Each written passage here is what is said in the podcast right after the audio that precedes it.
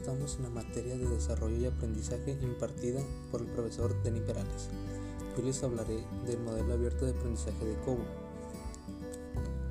Una pequeña introducción de lo que veremos es que se representa una conceptualización de un modo adaptable, flexible y orientado a la generación que está en un constante de conocimiento nuevo a cada momento.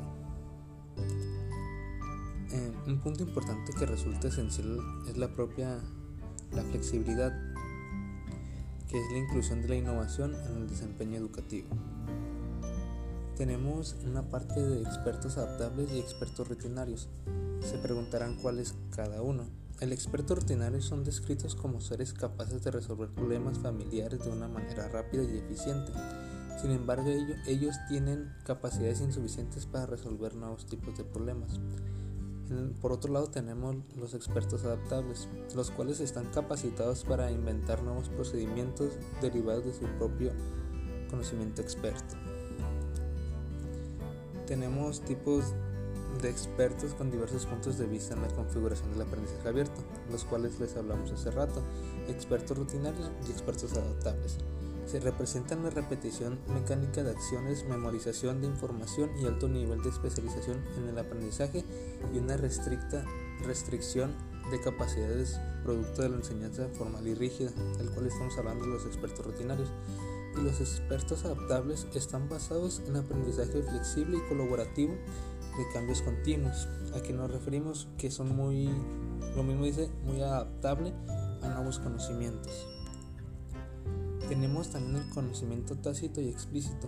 El conocimiento tácito es aquel que no puede ser codificado y solo puede ser transmitido por medios de entrenamiento o logros personales mediante la experiencia.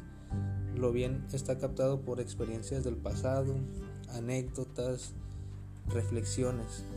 El conocimiento explícito es aquel que puede ser articulado como un lenguaje formal incluyendo gramaticales, palabras, números, expresiones matemáticas, especificaciones, manuales y otros. ¿A qué nos referimos? Una materia ya viene constituida por diversos puntos los cuales tienes que aprender, que no te puedes saltar nada. Tenemos la primera y la segunda brecha digital. ¿A qué se refiere la separación?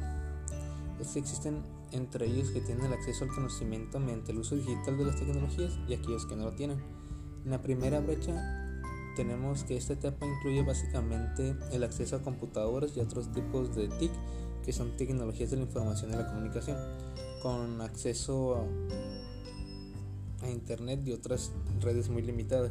La segunda brecha, esta etapa requiere de ciertas habilidades para el empleo de las tecnologías, tales como la expansión de la creatividad, tecnologías para el uso del conocimiento, aplicaciones de dispositivos digitales para la comunicación y diversas herramientas para la resolución de problemas.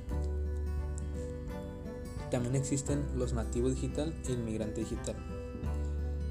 Ah, se define a los inmigrantes digitales como aquellos que crecieron antes de la era digital y son relativamente nuevos en el uso de tecnologías y otros medios digitales.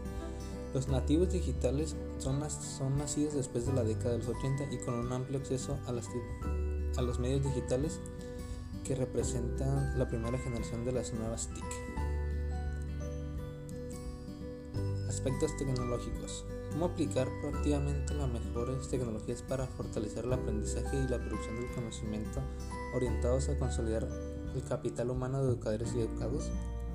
Hoy en día es fundamental incluir aspectos tecnológicos en la conceptualización de nuevos métodos educativos. Las tecnologías digitales nos dan una solución por sí mismas si no han sido capaces de usarlas por propiedad. Algunas de estas tecnologías para mejorar el aprendizaje y la producción del conocimiento es capaz de desarrollar un nuevo conocimiento como el M-Learning. Se preguntarán qué es el M-Learning. Pues el M-Learning es un uso de dispositivos móviles en la educación como notebook, laptop, tablet, teléfonos, con que, mejor dicho, tengan acceso a Internet. Una de las características del M-Learning es que tiene accesibilidad variada, posibilidad de llevar a, cabo diferentes funciones de interacción y producción de contenido, facilidad de uso de la mayoría de los alumnos con un dispositivo de aprendizaje. Brindan ayuda en proyectos colaborativos, herramientas alternativas para salón de clases, brindan ayuda en los lugares donde los alumnos estén distantes refuerzan el concepto de aprendizaje dentro del contexto. Básicamente estamos hablando de lo que estamos viviendo hoy en día con las clases en línea. El Emblem nos ayuda demasiado como vivimos día a día las clases. En vez de hacerlas presenciales, estamos detrás de una computadora casi casi practicando lo mismo que haríamos presencialmente.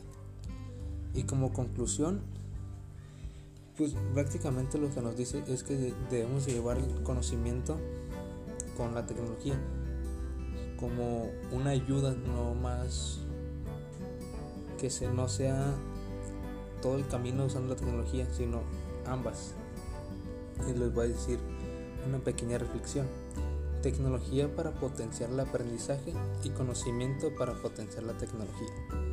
De mi parte es todo, muchas gracias por escuchar.